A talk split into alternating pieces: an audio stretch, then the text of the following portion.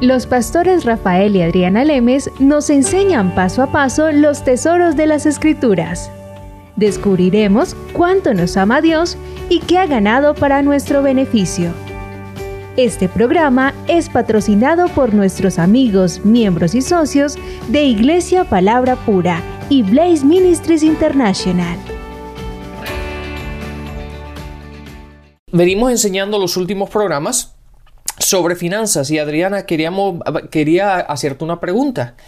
Y hablando sobre los diezmos que hemos hablado en, pocas veces en los últimos programas, hemos mencionado la parte de los diezmos ah, en la conversación que tú y yo hemos tenido al respecto. Háblanos un poquito desde tu punto de vista, cómo, cómo te enseñaron a ti sobre los diezmos cuando tú estabas creciendo.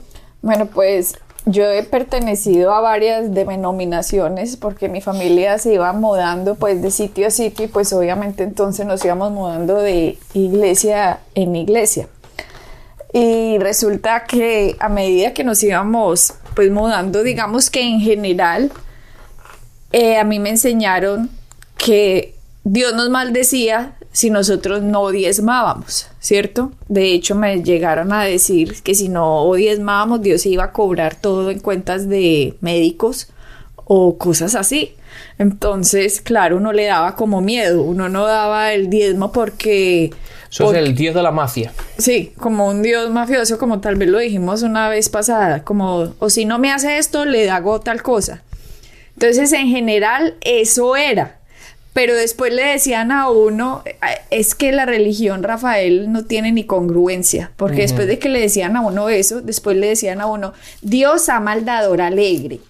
o sea, te, ponen el miedo. Y después Dios ama al dador alegre. Entonces uno tenía como que pasar dando la, el diezmo con una sonrisa, pero coercionado por dentro, que qué miedo que Dios me va a hacer algo.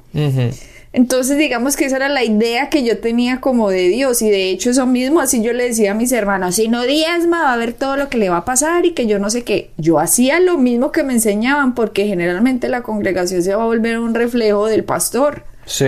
Entonces, cuando eso pasaba, y yo decía, pero ¿cómo que Dios amaldador alegre, como dice tal vez en 2 Corintios 9, 7, que dice, cada uno de como propuso en su corazón, no con tristeza ni por necesidad, porque Dios amaldador alegre. Exactamente, pero, ¿cómo uno puede dar alegremente cuando sabes que si no, si no más, Dios te va a hacer algo? claro, Rafael, entonces uno no entendía, entonces uno tenía una confusión, una confusión mental, porque ¿cómo así? ¿Esto cómo es que es? Claro. Entonces, digamos que en mis inicios yo daba más el diezmo por miedo que por revelación. Y les digo que los que dan eso así, esa plática se está perdiendo. Esa plata se está perdiendo porque hay una escritura que dice todo lo que no proviene de fe es, pecado. Eso está en Romanos 14. Romanos 14, de, de, hecho, Romanos 14, déjame buscártelo enseguida, pero esto es el versículo 23. La segunda parte de ese versículo dice, porque lo que no se hace con fe, y todo lo que no proviene de fe es pecado. Entonces, pero uno no sabía esas cosas, por eso a medida que ya fui creciendo, digamos, en Dios, en conocimiento, después de haberme metido a estudiar y en todos estos institutos con estos maestros, ya digo, y Dios mío, qué brutalidad las que se cometieron, porque igual yo misma, con mi propia familia, como te digo, con mis hermanos, yo los cogía y les pegaban y que esas amenazadas tan impresionantes que porque no diezmaban. Claro. Pero lo que importa es la actitud del corazón. Por eso es que dice cada uno de como se propuso en su corazón. Entonces, si uno tiene que dar como se propone en el corazón, pero le están diciendo adelante que si usted no diezma, entonces usted iba a ser maldecido por Dios, eso no es lo que significan de verdad las escrituras. Lo que realmente significan las escrituras es que Jesucristo, estamos en la época después de Cristo, y cuando Cristo murió en la cruz, Él dice que llevó toda la maldición del hombre para que para que nosotros pudiéramos tener la bendición. Claro, eso está en Gálatas 3:13, pero lo que pasa, Adriana, es que ellos utilizan, o esa, esa forma, esa mentalidad viene del Antiguo Testamento de Malaquías 3. Y es por eso que hablan así y lo han seguido todo el tiempo diciendo, que, que Dios te va a maldecir. Pero si tú miras Malaquías 3, ahí no dice yo te maldigo. Ahí dice, maldito eres con maldición, pero ahí no está diciendo, yo te estoy maldiciendo, pero como a mí me enseñaron es que Dios me estaba maldiciendo. Entonces yo le tenía miedo a Dios. Resulta que no le tenía amor y resulta que Dios a mí me amaba, pero en la forma en que me estaban tratando de acercar a Dios era muy diferente. Exacto. En Malaquías, de hecho, cuando tú lees eso, Dios estaba hablando a la gente para que ellos pudieran entrar eh, dentro como de la cobertura de la sombrilla de Dios diciéndoles, vea, el que no diezma se está saliendo de mi cobertura, digámoslo así, lo que está pasando es que malditos son con maldición, esto es lo que les está pasando porque no están haciendo esto.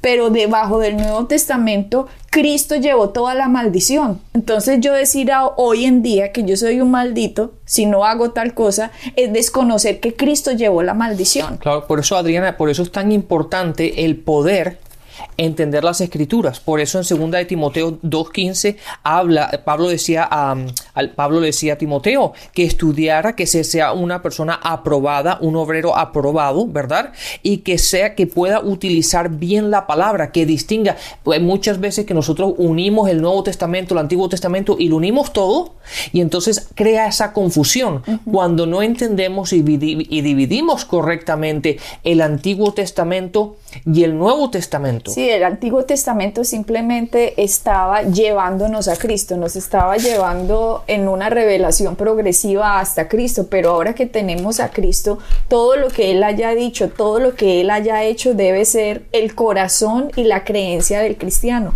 Entonces, Rafael, el que uno no tenga los correctos motivos y cuando uno no entiende las cosas espirituales, y le están hablando a uno con base al castigo y con base al temor, con base al miedo, lo están manipulando a uno, Rafael. Claro. O la persona que está delante de uno detrás del púlpito en realidad no tiene claro qué significa que estamos eh, bajo Cristo.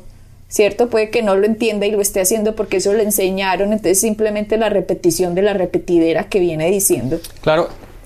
Que que ahorita nosotros, por ejemplo, cuando ya entendemos, cuando vamos viendo cómo es la progresión de las escrituras, que entendemos en qué era estamos, que estamos en la era de Cristo, en la era de la iglesia, después del sacrificio de Cristo y que eso es un beneficio impresionante. Si no, Cristo no hubiera dicho en el reino de los cielos, el más pequeño es más grande que Juan Bautista.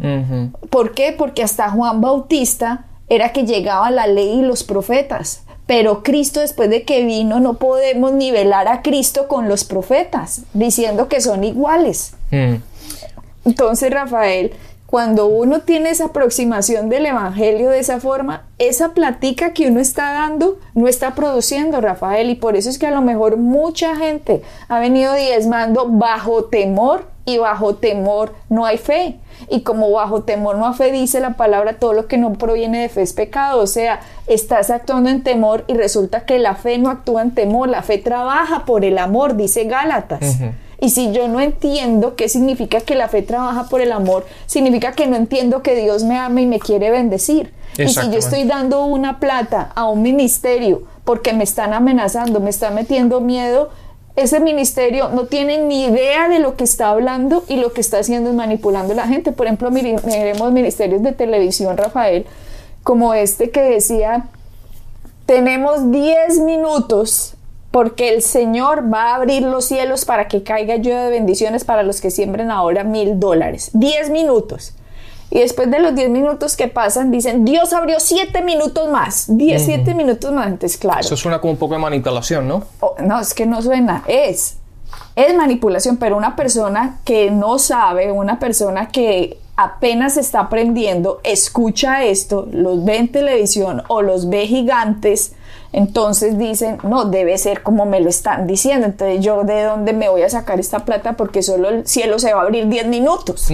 Entonces eso es una ridiculez, una manipulación. La gente no entiende quién es en Cristo y todos tenemos que entender quiénes somos en Cristo y dar por revelación de la palabra. y, también, Adriana, en esos programas entendamos que muchos de esos programas han sido grabados. Entonces fueron los 10 minutos cuando estaban en vivo o cuando están grabados. Entonces ahí es cuando, cuando hay que tener cuidado porque hay una manipulación tan tremenda, la falta de enseñanza a que la gente entienda correctamente cómo funcionan los principios de Dios. Dios no manipula. Dios es un Dios correcto, un Dios de amor, un Dios fiel. Él funciona, eh, toda la palabra tiene sus principios. No funciona con manipulación. Y eso es lo que la gente tiene que entender. ¿Verdad? Que tenemos que volver a los principios de la palabra y ver lo que la palabra dice y caminar en ello. Claro, Rafael, pero hay muchísima gente que está haciendo cantidad de dinero a través de la manipulación de la gente y les hace pensar a la gente que usted puede comprar las bendiciones de Dios y eso es absurdo. Por ejemplo, les digo de una vez a los que están oyendo, al que usted cuando usted le digan, hagan un pacto con Dios por la sanidad de su hija, por ejemplo, eso es anticristiano, anti la cruz, anti Jesucristo. ¿Por qué? Porque la palabra dice que nosotros estamos debajo de un nuevo pacto y ese pacto lo hizo Cristo. No hay más pactos. Y dice, por las llagas de Cristo hemos sido sanados. Entonces yo decir que voy a hacer un pacto diferente con Dios para que me sane la hija, olvidándome de que por las llagas de Cristo he sido sanado. Y creo que Dios así me va a responder. Le digo, me están manipulando o lo están manipulando porque eso no es las escrituras. Nosotros tenemos que dar en el reino de Dios porque estamos agradecidos con Dios por todo lo que ha hecho por nosotros, que por eso de un corazón generoso, ¿quién no va a querer dar? Si su esposo se porta bien con usted, ¿usted cómo no va a querer comprarle un regalo? ¿Cómo no va a querer servirlo? ¿Cómo no va a querer atenderlo? Y si su esposa es amorosa con usted, ¿usted cómo no le va a querer llevar flores? ¿O cómo no va a querer sacarla a comer o, o hacer algo por ella? Lo mismo con Dios. Si Dios nos ha dado todo esto y uno entiende que todo proviene de Dios, ¿cómo uno no va a dar generosamente, Rafael? Claro, y claro, que tengamos en cuenta también que los, los, los testamentos, ¿verdad? O los pactos. Los pactos los ha iniciado Dios. Nosotros simplemente respondemos al pacto que Él ha establecido. Y la gente hoy día se está poniendo a hacer pactos con Dios.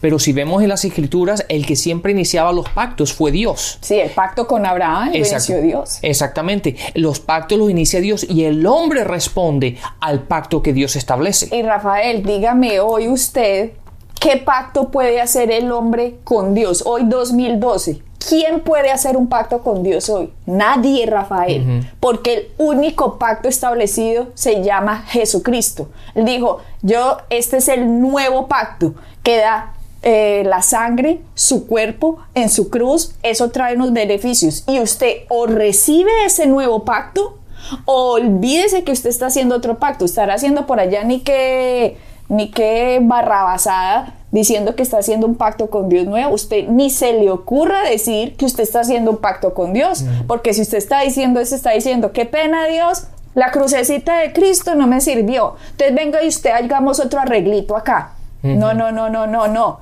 O nos metemos en lo que hizo Cristo o olvídese. Entonces váyanse con Buda o con Mahoma o con el que quieran, pero entonces así funciona el reino. Cuando Jesucristo dijo el reino se ha acercado, estaba hablando de Él mismo. Yo me he acercado a ustedes. O aceptamos que Él es nuestro pacto y que debido a lo que Él hizo nosotros podemos ser bendecidos. O yo no sé usted qué evangelio estará escuchando, pero si esto no es lo que está escuchando, me da, salga de donde está, mejor dicho. Claro, porque exactamente, Adriana, y eso está claramente en las, en las, escrituras, como lo vamos a ir viendo poco a poco. Pero la cuestión es que tenemos que dar, no tenemos que dar por miedo, no tenemos que estar bajo la manipulación de la gente. No, el, cuando una persona se levanta al púlpito, no es para manipular a la gente, sino para edificarla y para enseñarla, para siempre traerle la palabra, para que la persona misma lo vea claramente en las escrituras y pueda tomar la decisión. Por eso las escrituras dice que lo que tú te propongas en tu corazón, no lo que yo te diga que tú tienes que hacer, no como yo te manipule o, o, cambie las escrituras para hacerlas, hacerlas o sonar como yo quiera que suena. No, la verdad es simplemente la palabra en blanco y negro ¿verdad? Como están escritas sin manipulación ninguna y que cada gente haga lo que tiene en su corazón de hacer, siempre y cuando sigamos los principios bíblicos. Es lo que tenemos que hacer. Lo que Dios ha hecho con esto, que, es tan delicado el tema de las finanzas, Rafael, obviamente, si nosotros miramos en Adán y Eva desde el principio, Dios le dijo a Adán que labrara el huerto, ¿cierto? Dios nunca le dio cosechas a Abraham, no sé a qué me refiero con esto y no sé si ya lo nombré en un programa. Abraham no se paraba en medio del huerto a decir, Dios dame más orcas, Dios dame más orcas. Abraham sabía que tenía que sembrar y de la siembra que tuviera la cosecha, por la gracia de Dios es que una semilla le da a usted una cantidad de frutos. Lo mismo pasa ahora. Dios habla de semillas y se refiere al, dinero. No lo compliquemos. Cuando dice el que siembra poco recoge poco, no está hablando simplemente de pepas de manzana y, bananos, no. Está hablando de dinero, porque si miramos eso está en segunda de Corintios, todo ese capítulo, de hecho dos capítulos seguidos, está hablando de finanzas Pablo.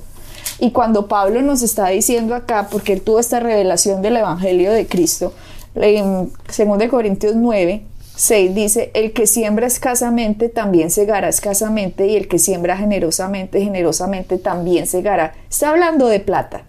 Exactamente. Y eso, esa, esa parte, esperemos un poquito, vamos un poquito despacio en este versículo porque dice, por esto digo, el que siembra escasamente, también recogerá, ¿verdad? O cosechará escasamente. ¿Eso qué implica? Que la, en la medida que tú das, tú vas a recibir. ¿verdad? Y la gente tiene este concepto, estos versículos son los que la gente no le gusta ver. Los pasa por encima. Entonces la gente le gusta dar un dólar, pero le está creyendo a, Dios por 100 dólares, ¿verdad?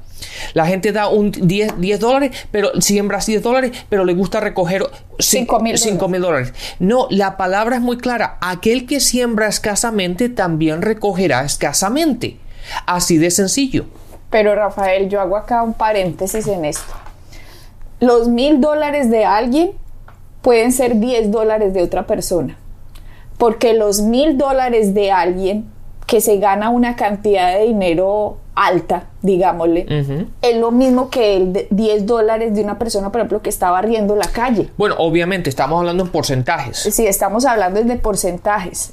Entonces, si el porcentaje de lo que usted tiene es generoso, como la viuda pobre, Créanme que ella después no, porque dio dos moneditas, entonces recibió 20 moneditas. No, ella no recibió 20 moneditas. A lo mejor alguien llegó y ve, acá le tengo una casa, aquí le tengo a usted, yo me voy a ocupar de usted, usted es viuda, yo soy un familiar suyo y me acordé de usted y entonces no quiero que usted pase más necesidades. Entonces, es en ese sentido el porcentaje. Exactamente, bueno, solo hablamos en el programa anterior o los programas anteriores, estuvimos hablando que el, de la manera como Dios ve esto, ¿verdad? Y, obviamente yo lo asumí en este momento cuando lo dije, pero lo estamos hablando de porcentajes. Claro. Entonces, cuando tú, desde el punto de vista, obviamente, si yo tengo un millón de dólares, pero doy 10 dólares, ¿verdad? Ahí es donde estamos hablando. Es escasamente de acuerdo al porcentaje de lo que tú tienes. Exacto. Entonces, perdón, tenemos que tener eso en cuenta, que la palabra es muy clara. Aquel que siembra escasamente, recogerá escasamente. De la misma manera que si un campesino va y siembra dos semillas de tomate, ¿cuántos va a recibir? ¿Verdad? Entonces, él no puede recibir hectáreas y hectáreas de, tomate. ¿Por qué? Porque nada más sembró dos semillas. Entonces, e, el reino funciona exactamente igual. Entonces dice, el que siembra escasamente también segará o cosechará escasamente, y el que siembra generosamente, generosamente también segará. Más claro que el agua. Y Rafael, mira que pega este versículo Pablo, después de decir, dice, después de dar ese versículo, el siguiente dice, que no den con tristeza, sino por, eh, ni por necesidad, porque Dios ama al dador alegre. O sea, que está para que uno dé con alegría, Rafael, tiene que tener una revelación de que Jesús se hizo pobre para que nosotros fuéramos enriquecidos. Y de hecho, ese pasaje que Jesús se hizo pobre para que fuéramos enriquecidos está en esa misma carta de Pablo, antecitos de lo que estamos leyendo en 2 Corintios 8. Dice, porque ya conocéis la gracia de nuestro Señor Jesucristo, que por amor a ustedes se hizo pobre siendo rico para que ustedes con su pobreza fuesen enriquecidos. Y más, unos versículos adelanticos es que habla del dinero y dice, el que siembra escasamente recoge escasamente y después lo pega con Dios a maldador alegre. Como quien dice, Usted la única forma en que va a estar alegre de dar es porque tuvo una revelación de que Dios quiere que usted no esté endeudado, porque Dios sabe que usted quiere que usted sea prosperado, porque Dios quiere que usted en esta tierra represente a Dios como un hijo de Dios y no que esté llevado, endeudado, eh, con problemas económicos. No, Dios quiere que sus hijos prosperen. Si yo hubiera dicho esto, Rafael, en la época de mi abuelita me hubieran tirado una piedra. Claro. Porque en esa época era, no, Dios te quiere pobre. Dios te quiere pobre. Sí, mientras más pobre, más humilde eres. Sí, más humilde y, y, esta ciudad está dedicada a la pobreza y un poco de cosas así que no tienen sentido. Sí, Adrián, tú dijiste algo interesante, que hay que tener una revelación de esto. Pero déjame, déjame agregar algo a, a, a, lo que tú acabas de decir. En el versículo 7 dice, cada uno de como propuso en su corazón, no con tristeza, ¿verdad? Porque Dios ama al dador alegre, pero en, en medio de esas dos frases hay otra que dice, ni por necesidad. Entonces yo me pregunto, ¿Por qué? Por sin necesidad. ¿Por qué? Porque el principio funciona. Cuando un campesino siembra, va a cosechar, ¿verdad? Pero date cuenta que, y si vamos a leer un poquito más adelante, Dios siempre le va a dar semilla al sembrador. O sea que el sembrador siempre tiene semilla. Dios prometió que el sembrador siempre va a tener semilla para sembrar. Claro. Pero hay mucha gente que simplemente aplica el principio, ¿verdad? Porque el principio funciona, porque Dios funciona con principios. Y, y, nada más lo hacen cuando necesitan. O sea, simplemente ahora necesito, pero cuando, me, cuando recojo la cosecha ya no necesito a Dios. Entonces, chao. Entonces, chao. ¿Por qué? Porque no han tenido la revelación. La revelación es del sembrador y un sembrador siempre siembra. ¿Verdad? El sembrador siempre está sembrando. Es como tú y yo, Adriana. Desde el momento en que nosotros entendimos y recibimos la revelación de lo que es sembrar, llevamos años y años y años. Siempre sembramos, siempre damos, siempre generosamente ayudamos y vamos sembrando por todas partes. ¿Por qué? Porque hemos entendido y aplicado este principio una y otra y otra vez por lo tanto, Dios siempre nos da, siempre tenemos semilla en nuestras manos para sembrar. Pero también dice que Dios le da pan al que come. Claro, si usted Dios le ha dado una semilla, obviamente todo lo que usted tenga en su mano es porque Dios se lo ha dado. Eso sí, eso ya lo hablamos en el programa pasado, como David decía, de lo recibido de tu mano te damos, ¿cierto? Ya lo habíamos hablado. Entonces, si usted tiene algo en su mano, primero concientícese, esto es porque Dios me permitió tenerlo. Ahora, ¿qué lo voy a hacer? Ah, no me lo voy a comer. Bueno, si se lo quiere comer, cómaselo. Y si se lo come, no tiene semillas. Usted ya no tiene semillas, pero bueno, seguro Dios le va a mandar otro poquito para que tenga para comer más y otro poquito para que tenga para comer otro poquito. Pero aquí estamos hablando es de pasar promoción, de, de ser promocionado, de escalonar. Y para uno escalonar tiene que cambiar la actitud del corazón y se tiene que volver un sembrador. ¿Un sembrador en dónde? Uno debe sembrar en el ministerio que a uno lo esté enseñando, en el ministerio que uno esté creciendo, en ministerios que uno sepa que están haciendo crecer a otras personas, que están ayudando a otras personas a que conozcan a Cristo como el verdadero Señor y Salvador. Yo no siembro donde a mí no me enseñan, donde no crecen y donde es religión pura. No, yo siembro donde Cristo se está dando a conocer. Por eso en Gálatas, creo que ya lo hemos tocado, dice eh, Pablo. Yo, yo voy ahí. en Gálatas, en, Gálatas 6. Haga partícipe de toda cosa buena quien lo instruye. Dios no puede ser burlado. Todo lo que el hombre sembrare, eso también segará. Así que si Dios está uniendo eh, por el Espíritu Santo, segunda de Corintios con Gálatas, que están hablando que todo lo que el hombre sembrara, eso segará. Pero ¿en dónde? Ahí dice, haga partícipe buena, haga partícipe de toda cosa buena quien lo instruye. Por ejemplo, tú y yo, Rafael, nosotros tenemos nuestros maestros y uno no va donde el maestro, ah, muchas gracias, qué revelación tan buena, pico y chao. No, no, no, no, no. chao. No, no, no, eh, eh, eso sería como una falta de revelación de las escrituras. Yo entiendo que esta persona me está dando a mí comida espiritual, entonces ¿cómo no devolver con lo material? Dice Pablo en otra escritura. Eso básicamente es como ir a un restaurante, pedir todo lo que quieres comer, comer y, te vas. Y mucho gusto haberte conocido. Sí, y la cuenta quién la paga. Ajá. Exactamente, ese versículo está en Gálatas 6, en el versículo 6 dice, el que es enseñado en la, palabra, en la palabra, haga partícipe de toda cosa buena al que lo instruye. Y el versículo 7 dice, no os, os engañéis, Dios no puede ser burlado, pues todo lo que el hombre sembrare, eso también cosechará. Y vea qué interesante que dice, no os engañéis, como quien dice, si usted no hace esto, usted es el que se está engañando solito, creyendo que después, oh Dios, dame y dame y dame y dame, gracias Señor por todo lo que vas a dar, pero a ver, entonces, ¿entendió el principio? ¿No entendió el principio? ¿Entendió que Jesús hizo pobre para que usted fuera enriquecido? ¿Entendió que todo lo que tiene en su mano es una semilla posible que le trae una cosecha de promoción? Entonces, si usted no ha entendido esto y después dice Dios, dame, dame, se está engañando. Exactamente. Por eso dice, no os engañéis. De Dios nadie se burla. Como decía un profesor que me gustó mucho ese ejemplo, Rafael, empezó un señor a decir, eh, que empezó a decir en medio de una conferencia, ah, pero es que a mí, a Dios no me ha dado nada. Entonces el profesor le respondió, ¿cuánto, cuánto fue su liquidación en el concesionario Toyota? ¿Y él cómo? Entonces dijo, sí, que cuánto fue su liquidación en el concesionario Toyota. Entonces dijo ese señor, si yo nunca he trabajado en la Toyota. Entonces dijo, pues claro, la Toyota no le debe nada, entonces ¿por qué cree que Dios sí? Está bueno. Y yo eso. dije, eso me pareció a mí buenísimo, Sí. que no se queda callado con eso. Claro.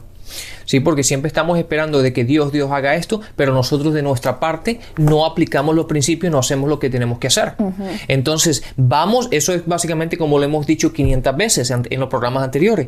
Vamos a McDonald's, pero después queremos ir a pagar a Burger King y no se puede. Uno tiene, uno tiene que pagar la cuenta donde uno come. Exactamente, ¿no? Entonces, es una forma entendible de Sí, decir las exactamente. O sea, simplemente así para, para entender los principios. ¿Por qué? Porque la palabra habla de eso. Entonces, sigamos aquí. Bueno, se nos está acabando el tiempo, Adriana. Pero bueno, eh, entonces sigamos en el mismo pensamiento, hablemos de nosotros. Como decíamos, nosotros nos presentamos delante de, de nuestros profesores. Si ellos a nosotros nos están alimentando, como dijo ahora, uno no dice pico y chao, sino que uno dice gracias. De lo que Dios me ha dado, yo contribuyo en su ministerio, porque usted a mí me ha hecho crecer. Por lo tanto, con ese dinero que se le da a esos ministerios, esa gente puede crecer más y puede tocar a otros, así como me han tocado a mí. Entonces, en esa forma se expande el reino, en esa forma se expande el nombre de Cristo. Pero si solo recibimos y recibimos y comemos y comemos, es cuando dice, Dios le da pan al que come y yo no quiero comerme el pan. Yo quiero ser un sembrador, porque esa es la naturaleza de Dios. Dios es un dador. Por eso Él dio a su Hijo. Y si esa es la naturaleza de Dios, esa es nuestra naturaleza también, porque nosotros nacimos de nuevo. Así que tenemos que romper ese Dios del dinero, que es el que creemos que es nuestra, nuestra fuente de recursos, Claro. y saber que Dios es el recurso. Exactamente, Adriana. Y si la persona, a las personas lo analizan un poco, un, un- un campesino, ¿verdad? Que va a sembrar, él no, él no se, él tiene que primero separar las semillas que va a sembrar y después utilizar lo otro que va a comer, ¿verdad? Pero si él empieza a comer, a comer, a comer y después dice, ay, ¿dónde están las semillas donde voy a sembrar? Entonces, esa fue la última vez que comió. Por eso es importante que la gente aprenda que cuando le viene, le vienen las cosechas, primero pongan aparte las semillas y no se coman porque de la semilla es de donde tú y yo vivimos. Así es. Así que bendiciones y hasta la próxima. Bendiciones. Pueden bajar nuestras enseñanzas en www.iglesiapalabracura.com y visitarnos en nuestra sede en la calle 21326.